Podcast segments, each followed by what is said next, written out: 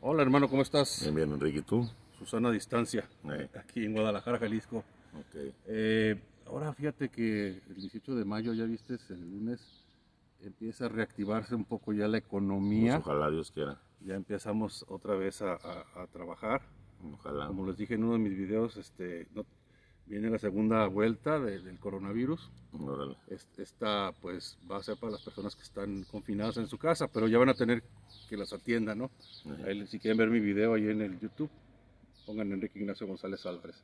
Oye, por cierto, quería preguntarte una cosa. Sí, dime. Eh, ¿cómo, cómo nos ama Dios o cuánto nos ama? Mucha gente me ha preguntado en YouTube y en Facebook Ok. si Dios nos ama o qué onda. Ok. ¿Nos podías dar un Bueno. de tu ronco pecho? Claro que sí.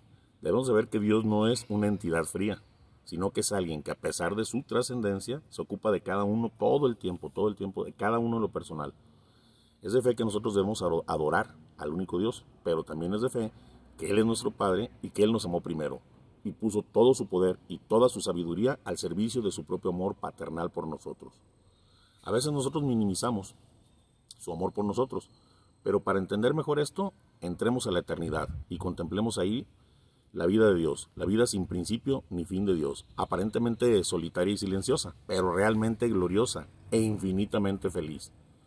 El Padre sin principio se conoce eternamente y expresa ese conocimiento en la única palabra, su Verbo eterno, su Hijo eternamente amado.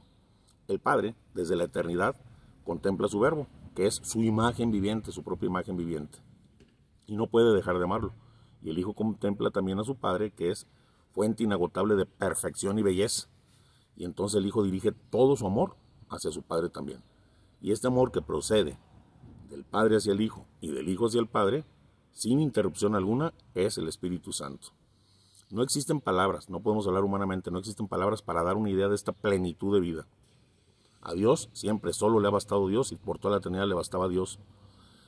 Él no tenía necesidad de absolutamente nada más para ser infinita y eternamente feliz.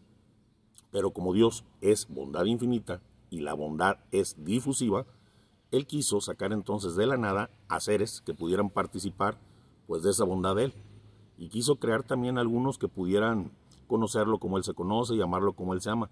Pero además, lo más importante, quiso crear también a unos, otros seres, que también además de todas estas características, pudieran ser sus hijos. Nosotros lo vemos en el Génesis comportarse como un papá amoroso. Cuando hizo la creación, él parecía indiferente, decía, hágase, y esto se hacía, hágase aquello, y aquello se hacía. Pero cuando llegó el momento de hacer al hombre, cuando hizo el hombre, cambió como de tono. Y dijo entonces, con ternura, hagamos al hombre a nuestra imagen y semejanza. Él mismo le formó un cuerpo, le insufló el aliento de vida, le dio un alma, le participó de su vida divina, lo llenó de beneficios, lo nombró soberano de la tierra y lo dotó de dones por muy encima por de su naturaleza, con dones preternaturales. El hombre gozaba de Dios y no tenía necesidad de alimento o de bebida. Si lo hacía era solamente por placer. Él no podía enfermar, no podía morir, gozaba de plena salud, gozaba de paz en el alma y nada le faltaba absolutamente, pues el hombre estaba entonces en manos de papá Dios, en el cuidado de papá Dios. Y dice la escritura que Dios se, pasaba, se paseaba por las tardes por el jardín, por los jardines. Parece ser, a lo que podemos pensar que es mover la mesa, parece ser que, que Adán podía dialogar con Dios, porque incluso Dios le llega a preguntar después del pecado, ¿dónde andas Adán? ¿Qué has hecho? Entonces parece ser que Dios y y Adán dialogaban. Esto es una enorme manifestación del amor de Dios por el hombre. Pero Dios quería que este amor fuera perfecto. Y entonces probó Adán al hombre con un acto de obediencia. Y Adán respondió totalmente como un hijo ingrato. A pesar de la intimidad con Dios y experimentar totalmente todo el amor de Dios, Adán se prefirió a sí mismo, porque él más que querer a Dios, quiso ser como Dios. Y ese pecado pues nos lo heredó hasta nosotros, hasta estos momentos. El hombre sigue queriendo ser como Dios. Dice la escritura, ahí podemos ver que Dios se arrepintió de haber creado al hombre. Ahí el autor del Génesis nos habla eh, como de una decepción en Dios. Nosotros sabemos que Dios es inmutable y que no puede sufrir.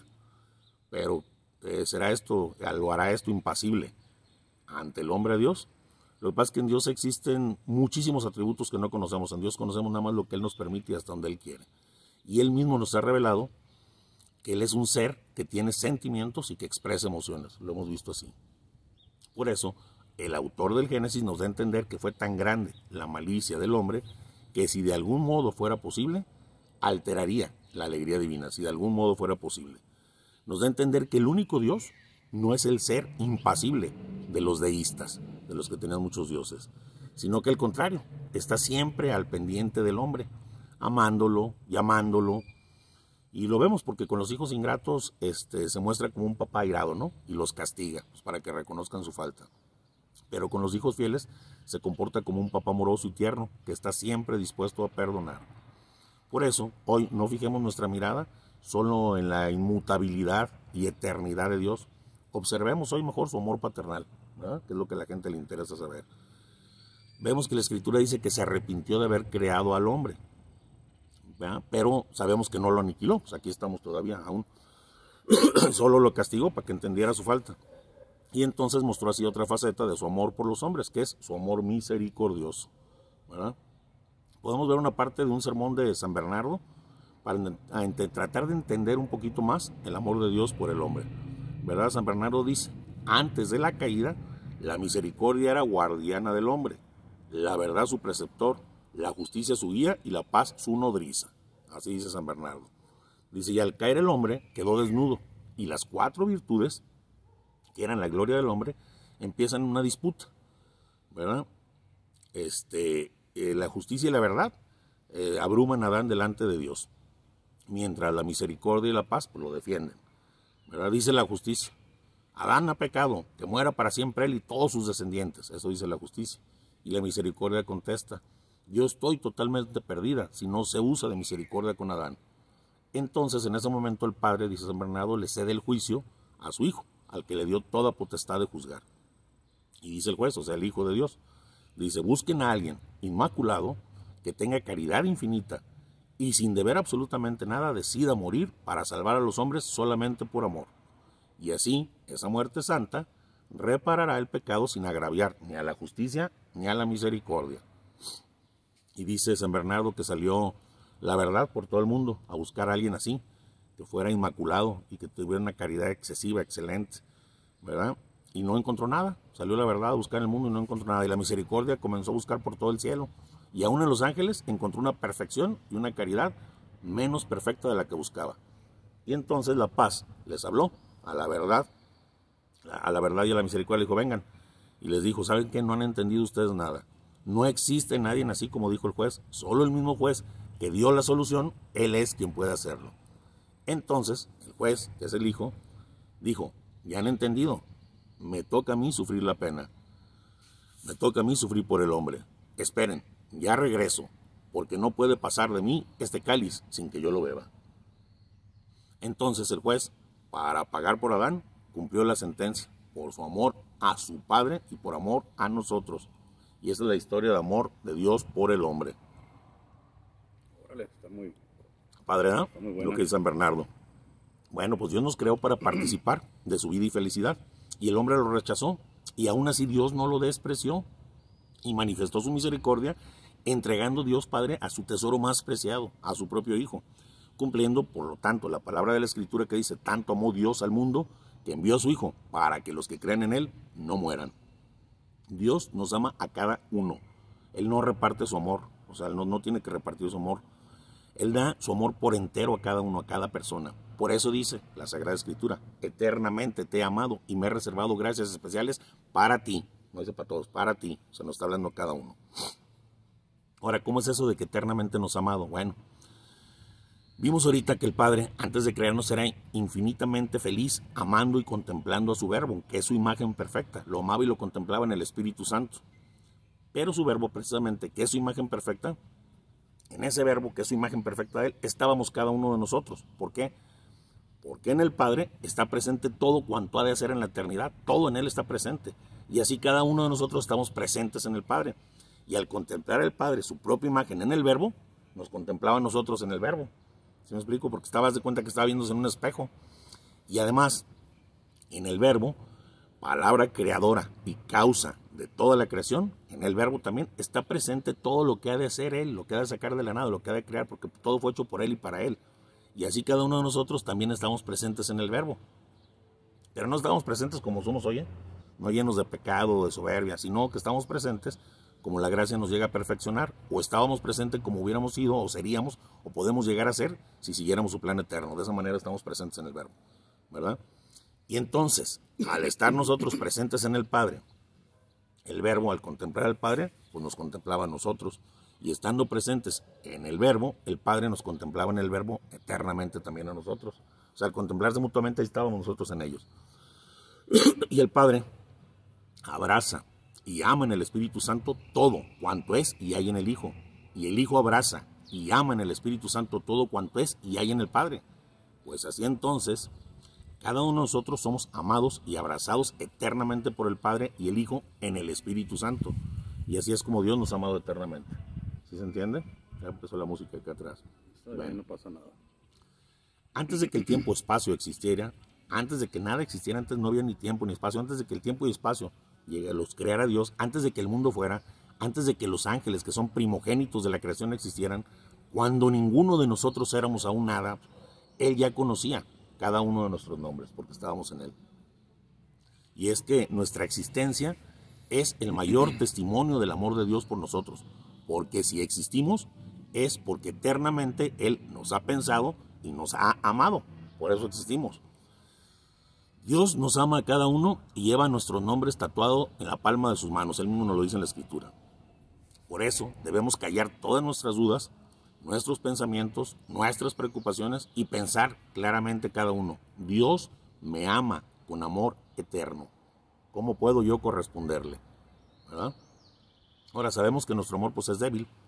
Y dices, ¿cómo voy a corresponder a un amor tan grande divino con mi amor? y sabemos que nuestro amor no puede pagar su amor y menos porque hemos caído en muchas traiciones e infidelidades. Decimos, pues, ¿cómo podemos pagar su amor? Pero aquí la cosa es, si ya hemos malgastado tanto tiempo sin amarlo, no podemos seguir malgastando ese tiempo lamentándonos y reprochándonos por nuestras caídas y por nuestras debilidades, porque esas nomás nos llevan a desesperación y manifiestan entonces lo poco que conocemos el amor de Dios por los hombres, ¿verdad? Ahora, no es tan imposible corresponderle a Dios con su mismo amor, no nos es tan imposible. ¿Por qué? Porque Él mismo nos dio la virtud teologal de la caridad. Y una vez decía el Señor, Señor, ¿quieres que ame como tú? Dame lo que a ti te ha sido dado. Y me cayó la palabra que me dijo, este, el Espíritu Santo ha sido derramado en sus corazones. Y pues sí, así, eh, con la virtud teologal, el amor de Dios ha sido derramado en nuestros corazones por el Espíritu Santo que nos ha sido dado. Y el Espíritu Santo en nosotros es quien nos lleva a tener una contrición que nos permite tenerla, pero no caer en angustia y desesperación.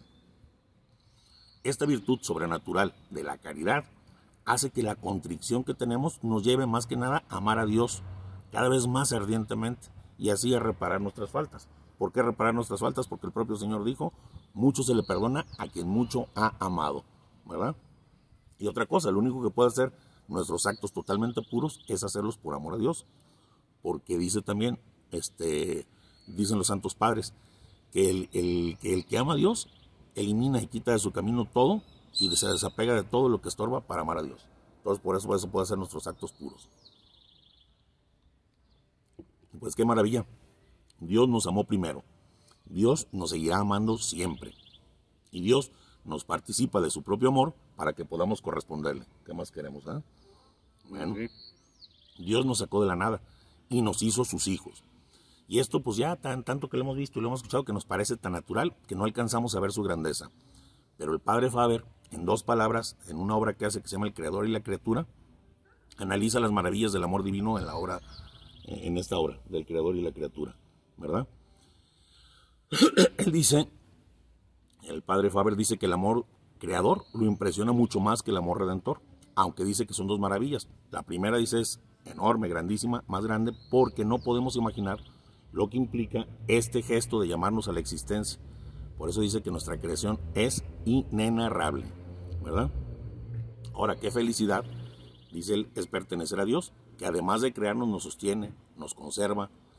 Qué alegría, dice, es estar bajo su dependencia, saber que es tan inmenso y no podemos ni así evadir su presencia, que ve las cosas con toda claridad y que su mirada descubre todo, que en su presencia, fíjate lo que dice, qué bonito dice, que en su presencia no somos nada, pero que somos una nada, que vive, porque Él la ha amado.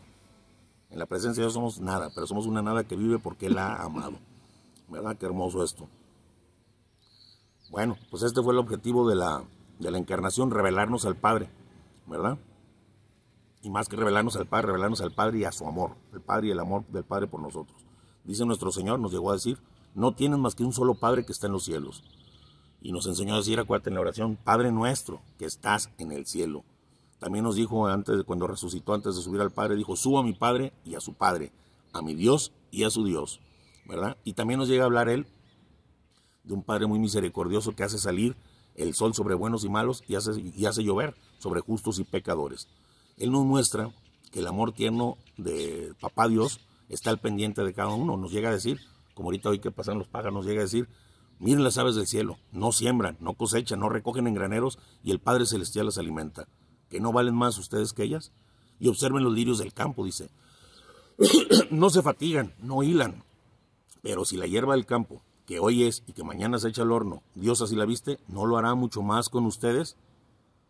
No anden preocupados, pues, porque su Papá Celestial conoce todas sus necesidades. Como está al pendiente de nosotros, nos lo dice nuestro propio Señor, ¿verdad? Por eso, cuando nos lleguen momentos de angustia, debemos de decir, Padre, tú lo sabes todo, tú lo puedes todo, y tú me amas sobre toda la creación, ¿verdad? Y esto nos va a traer paz, el saber que Dios nos cuida como una madre a sus hijos. Y esto hará que lo amemos cada vez con mayor confianza, con mayor amor, y que nuestro deseo único sea entonces revelar esta maravilla de su amor a todos nuestros hermanos, que es lo que estamos haciendo nosotros ahorita. ¿Verdad? También la escritura da testimonio de que Dios está atento a cada uno, como le decía a cada uno de nosotros.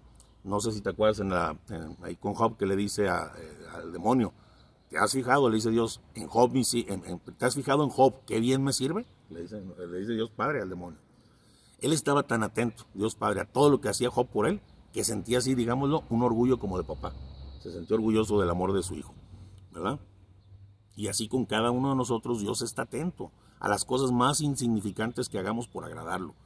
Si entendiéramos esto, trataríamos de hacerlo todos los días sonreír a nuestro Padre para que se sintiera también orgulloso de nosotros y dijera, ¿te fijas qué bien me sirve Enrique? ¿Te fijas bien qué, qué bien me ama Vicente? ¿Te fijas bien qué, qué tal me ama? Como un papá orgulloso que se siente orgulloso porque su hijo lo ama y su hijo es bueno. Y Dios Padre que no se deja vencer en generosidad, Él sí ve que uno de sus hijos se esfuerza en probarle su amor, Él también le mostrará cuánto lo ama.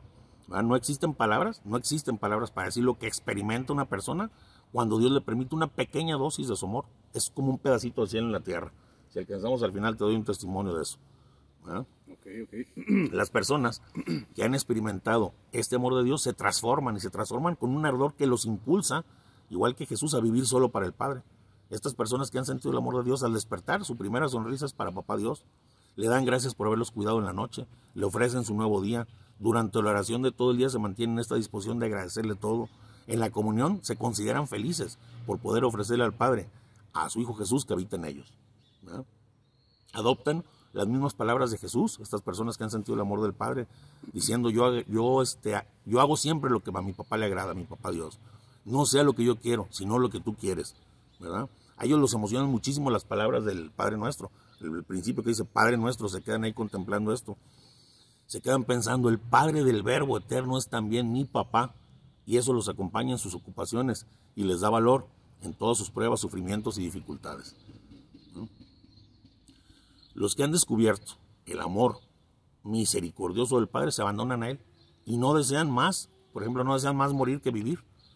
Si Dios les da a escoger, ellos no escogen nada Solo quieren lo que quiere Dios, esperan la hora de Dios y cuando todo esté consumado antes de su muerte, pondrán su espíritu en las manos del Padre, cuyo amor es lo único que han buscado mientras han vivido aquí en la tierra. ¿Verdad? Igual que nuestro Señor, en tus manos encomiendo mi espíritu. Eso es el amor del Padre. Veamos rápidamente el amor del Hijo. La vida de amor a la que el Padre nos invita es el ideal, pero Él mismo nos, dado nos ha dado al Hijo con el fin de que vayamos a Él también a través de su Hijo. Nadie viene a Jesús si no es porque el Padre lo llama, y nadie va al Padre si no es por Cristo. Eso lo sabemos, lo dice la Escritura.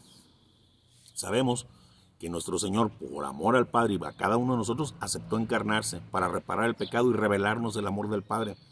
Cuando Él nace, cuando nace nuestro Señor, el amor infinito se nos presenta en un corazón, en un corazón lleno de bondad, un corazón lleno de amor. Es el corazón de un hombre Dios, que ama infinitamente como Dios y perfectamente como hombre. El amor de nuestro Señor tiene las perfecciones divinas y tiene las delicadezas humanas al mismo tiempo. así que en el corazón de nuestro Señor Jesucristo. Él se esfuerza siempre en ganarse nuestra confianza y el amor de todos nosotros los hombres, porque no se presenta majestuoso como Dios y altanero, sino que se presenta como un amigo compasivo, dulce y humilde. Y para mostrar su amor por nosotros, recurre a imágenes sencillas que él mismo nos ha dicho. Él es el buen pastor, él dice que él es el buen pastor que conoce a cada oveja por su nombre. A cada una la conoce, las lleva a pastar a los mejores pastos. Él está intranquilo por las ovejas ausentes y va en busca de la oveja descarriada. Y para evitarle aún así todavía la fatiga del regreso la carga en sus hombros. Las imágenes que Dios nos da para ver cómo nos ama nuestro Señor, Él mismo. Él es como un papá amante de sus hijos, que vive en intimidad perfecta con el hijo que está en casa y suspira por el hijo pródigo. Y al verlo regresar, corre a su encuentro, lo abraza y olvida su ofensa y le devuelve todos sus derechos. Él es también, son las imágenes que nos pone como una madre tierna. Él lo dijo, que así como una gallina cuida bajo sus alas a sus pollitos, así quisiera guardarnos Él en su corazón para preservarnos del mal. Y también además es como el novio que promete a su amada matrimonio y que le promete alegrías y delicias eternas. ¿Verdad? Todas estas figuras son expresión del amor que Él mismo nos manifestó con actos, no nomás se quedan palabras, es expresión del amor que Él nos manifestó con actos. Él se inclinaba siempre sobre la miseria de los hombres. Él parecía atraído por estas miserias. No hay pobre, no hay enfermo, no hay niño que no hayan conmovido su corazón. Y además, esta, su amor lo atraía muchísimo hacia los pecadores, fíjate, y hacia los más enfangados. El, el publicano, por ejemplo, regresó justificado, como nos dice la Escritura. La samaritana recibió el don de Dios. La mujer adulta es perdonada. El paralítico recobra la pureza del alma y la salud del cuerpo. La salvación de Dios desciende sobre toda la casa de saqueo, sobre todos los que habitan ahí, y así muchísimas cosas más que hemos visto. ¿verdad? Cómo, su misericordia la traía hacia los pecadores. ¿Verdad? Bueno. El amor de Jesús no puede separar su ternura, tampoco de su generosidad. Él se entregó por nosotros, se hizo obediente y se hizo obediente hasta la muerte y muerte de cruz, lo dice la Sagrada Escritura. Su amor es el principio y es el fundamento de todos sus sufrimientos. Cristo sufrió por amor y ese amor dio a los sufrimientos de nuestro Señor su extensión, su duración, su profundidad y su universalidad. Cuando nuestro Señor se dirigía a su pasión, le dijo a sus apóstoles, acuérdate, un sentimiento que tenía en su alma que resume toda su vida, les dijo, mi alma está triste hasta la muerte. Fíjate, y una sola lágrima de nuestro Señor era suficiente para rescatarnos. ¿Por qué? Porque Él es un hombre Dios y todo lo que hace tiene valor infinito. Pero como el que ama no busca el límite de la justicia hasta aquí, no, sino que el que ama deja hablar al amor, por eso quiso pagar sobreabundantemente, para manifestarnos su amor sobreabundante por nosotros. Toda su vida de nuestro Señor fue un sufrimiento redentor, toda su vida. No podemos imaginar lo que es ver los pecados de todos los hombres y cada pecado en particular, y al mismo tiempo ver la santidad de Dios incompatible con ellos. Es un dolor moral enorme el que le causa. Nuestro Señor tenía esta doble visión, lo que lo que necesitaba un sufrimiento terrible, este es un sufrimiento que debería llegar al paroxismo de dolor, así como llegó en el huerto y llegó en la cruz. y además, todos lo sabemos también, los sufrimientos de su cuerpo fueron terribles. Cuando llegó la hora de nuestro Señor, su pasión lo trituró y lo exprimió como se exprimen y se trituran las uvas en el lagar. Así mismo nuestro Señor. El inocente, que era Él, fue entregado, abandonado de sus amigos, condenado contra toda justicia, azotado, coronado de espinas, maldecido y clavado en la cruz y mientras la tierra blasfemaba contra él y el cielo parecía no escucharlo, él todavía pide perdón por nosotros y muere entonces entre dos criminales. ¿Verdad? Así es. Jesús nos amó en su vida terrena como hombre y como Dios nos ha amado desde toda la eternidad, como Dios al principio, como el verbo. Pero como hombre podrá pensar las gentes, ¿él podrá amar a cada uno en lo individual? ¿Podrá conocer y amarnos a cada uno como hombre en lo individual? Sí, sí puede. ¿Por qué? Porque desde el instante de su encarnación, Jesús conoció a todos los hombres, a los hombres pasados, a los hombres presentes, a los hombres futuros. ¿Por qué? Pues por la visión beatífica que gozaba su alma y por la ciencia infusa que él tenía. Porque pues, con esa visión beatífica de contemplar al Padre eternamente nos había contemplado y conocía nuestros nombres también. Por eso, desde el primer instante, Jesús nos amó a cada uno con todos los recursos de su corazón y él mismo nos dijo la medida de su amor. ¿No quieres saber hasta dónde nos amó nuestro Señor? Él mismo nos lo dijo. En Juan 15 dice, como con el mismo amor que me ha amado mi Padre, yo los amo a ustedes, los he amado a ustedes. El amor de Jesús entonces por cada uno es tan fuerte y tan grande como el amor que el Padre tiene por él. Por lo que podemos decir cada uno, Jesús se encarnó, en particular lo Jesús se encarnó para rescatarme. Me amó en el seno de su madre, me amó cuando nació en la cueva, me amó durante los 30 años que trabajó en Nazaret. Todos sus actos y todas sus palabras son un mensaje dirigido especialmente para mí. Eso podemos decir cada uno porque cada uno nos conoció y nos amó desde el seno de la Santísima Virgen del momento de la encarnación. Y podemos decir, Jesús en su pasión se ofreció por mí, mientras mis propias faltas lo herían, Él sufrió por mí, en el huerto sufrió por mí, ante los jueces sufrió por mí, al ser azotado sufrió por mí, coronado de espinas sufrió por mí, por mí llevó su cruz y por mí murió, derramando hasta la última gota de su sangre. Es en particular cada uno. Y, podemos continuar diciendo, y por su amor a mí no cesa, desde que nací da, darme cuidados, me ha dado los sacramentos, me ha dado un ángel guardián, me ha dado unos padres, me ha seguido cuidando. Y si alguna vez he caído, me ha levantado en sus brazos para volverme nuevamente al redil, como la oveja extraviada. y a cada instante podemos decir, Jesús está a mi lado, y lo sabemos, está a mi lado amándome e invitándome a amarlo a Él.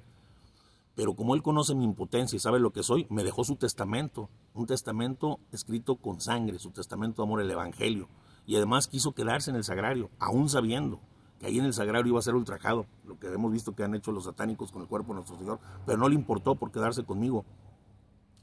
Aún sabiendo que iba a ser ultrajado y despreciado, se quedó, quiso quedarse conmigo y por eso instituyó la Eucaristía y por eso instituyó el sacerdocio, para amarme no solo desde el cielo, sino también aquí directamente desde la tierra.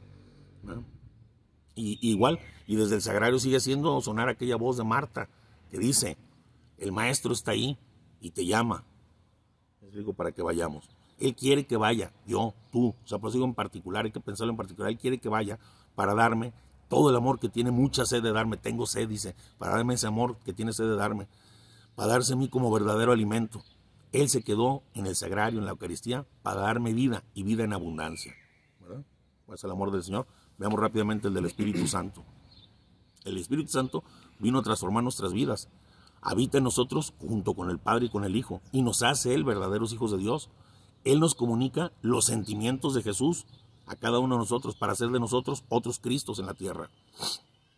El Espíritu Santo por amor, solo por amor trabaja en nosotros, aunque nosotros no nos demos cuenta.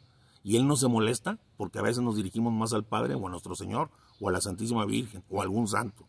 Él no se molesta con que nos contentemos nada más con de repente decirles oraciones sin mucho sentimiento y sin tenerle mucha devoción. No se enoja, no se, no se molesta. Y Él hasta permite el Espíritu Santo que algunos por ahí atribuyan durante su vida a nuestro Señor, al Padre o a la Santísima Virgen María lo que Él hace en nosotros, la acción que Él ejerce, se la atribuimos a otros y no le molesta. Él se ocupa de nuestra santificación totalmente, aunque nosotros dudemos de esto. Lleguemos a dudar, no le importa. Él se, él se preocupa por nuestra santificación. ¿Y por qué es el amor? Porque el amor verdadero, el amor verdadero, consiste en buscar el bien supremo y trascendente del otro, sin buscar recompensa alguna. ¿Sí me explico? Es el amor verdadero. Y eso es lo que hace el Espíritu Santo en nosotros. Busca nuestro bien trascendente y supremo, que es nuestra santificación. Él es el dulce huésped del alma como lo llama la iglesia, es la persona don, la persona que se da y que se entrega a cada uno de nosotros. Él tiene sed de comunicarse a cada uno de nosotros, y no porque lo merezcamos, sino porque eternamente, igual que el Padre y el Hijo, nos ha amado. Dijo nuestro Señor Jesucristo, si alguno me ama, vendremos a Él y haremos en Él nuestra morada. Vendremos se refiere al Padre, al Hijo y al Espíritu Santo, porque donde está uno, a los otros dos, está la Santísima Trinidad. Por eso, cuando la persona donde el Espíritu Santo se nos comunica, la Santísima Trinidad hace de nuestra alma su propio hogar, el lugar de sus propias intimidades. Llevan ahí su vida trinitaria, nuestra alma. Y nuestra alma no es extraña a esa vida, porque la misma Trinidad la diviniza y la hace participar de su naturaleza. Por eso decía el Padre Chinchachoma, cuando muera en el cielo va a ser Dios Padre, Dios Hijo, Dios Espíritu Santo y Chinchachoma, porque estamos unidos a ellos. Dice Tomás de Kempis, donde estás tú, Señor, ahí está el cielo. Y en esas palabras se resume el misterio de la inhabitación de la Trinidad en nosotros. Si la, si la Santísima Trinidad está en nosotros, aquí en nosotros mismos está el cielo. Dice Tomás de Kempis, ahí donde está el Señor, donde estás tú, Señor, ahí está el cielo. Hasta donde nos ama el Espíritu Santo que trae al propio cielo a nuestras almas, ¿verdad?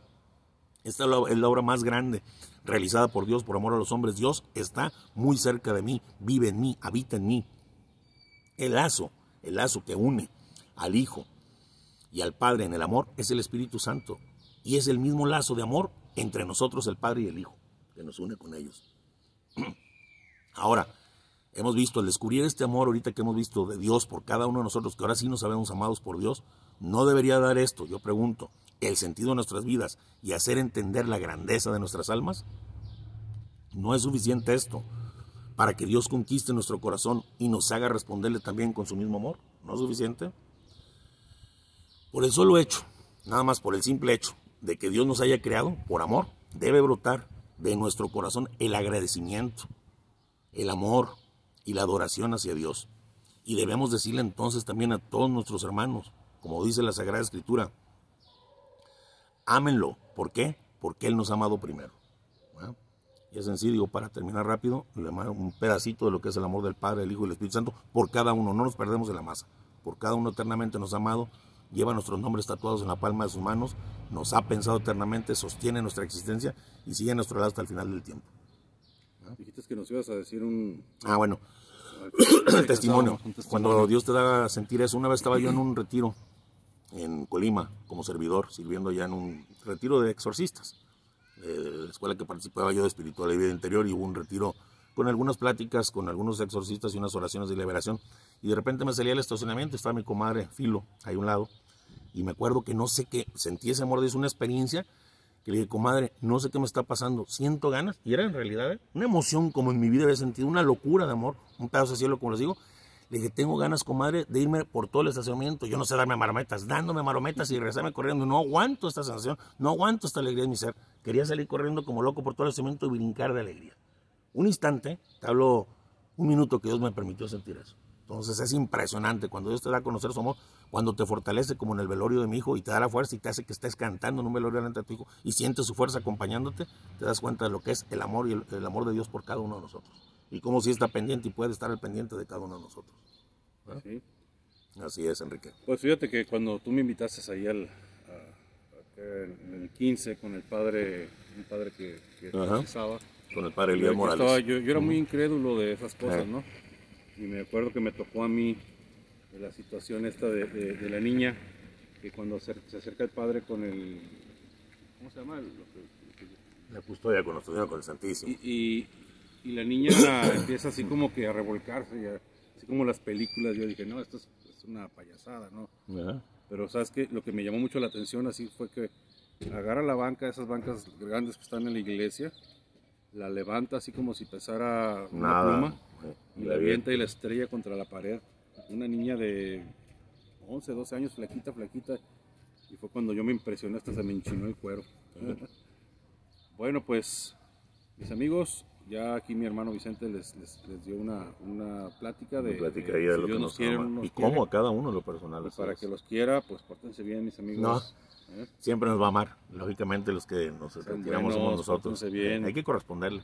Porque acuérdense que el otro día estaba Amarlo porque estaba nos amaba con una primero. amiga el día de Eh. ayer, y con un cuate también, dice, todo, todo, todo, todo tiene, tiene fin, todo. Eh, Y, y, por ejemplo, si tú compras un foco, tiene su fin. Eh, ¿Por qué? Porque pues tiene que seguir eh, sac- sacando focos nuevos, ¿no?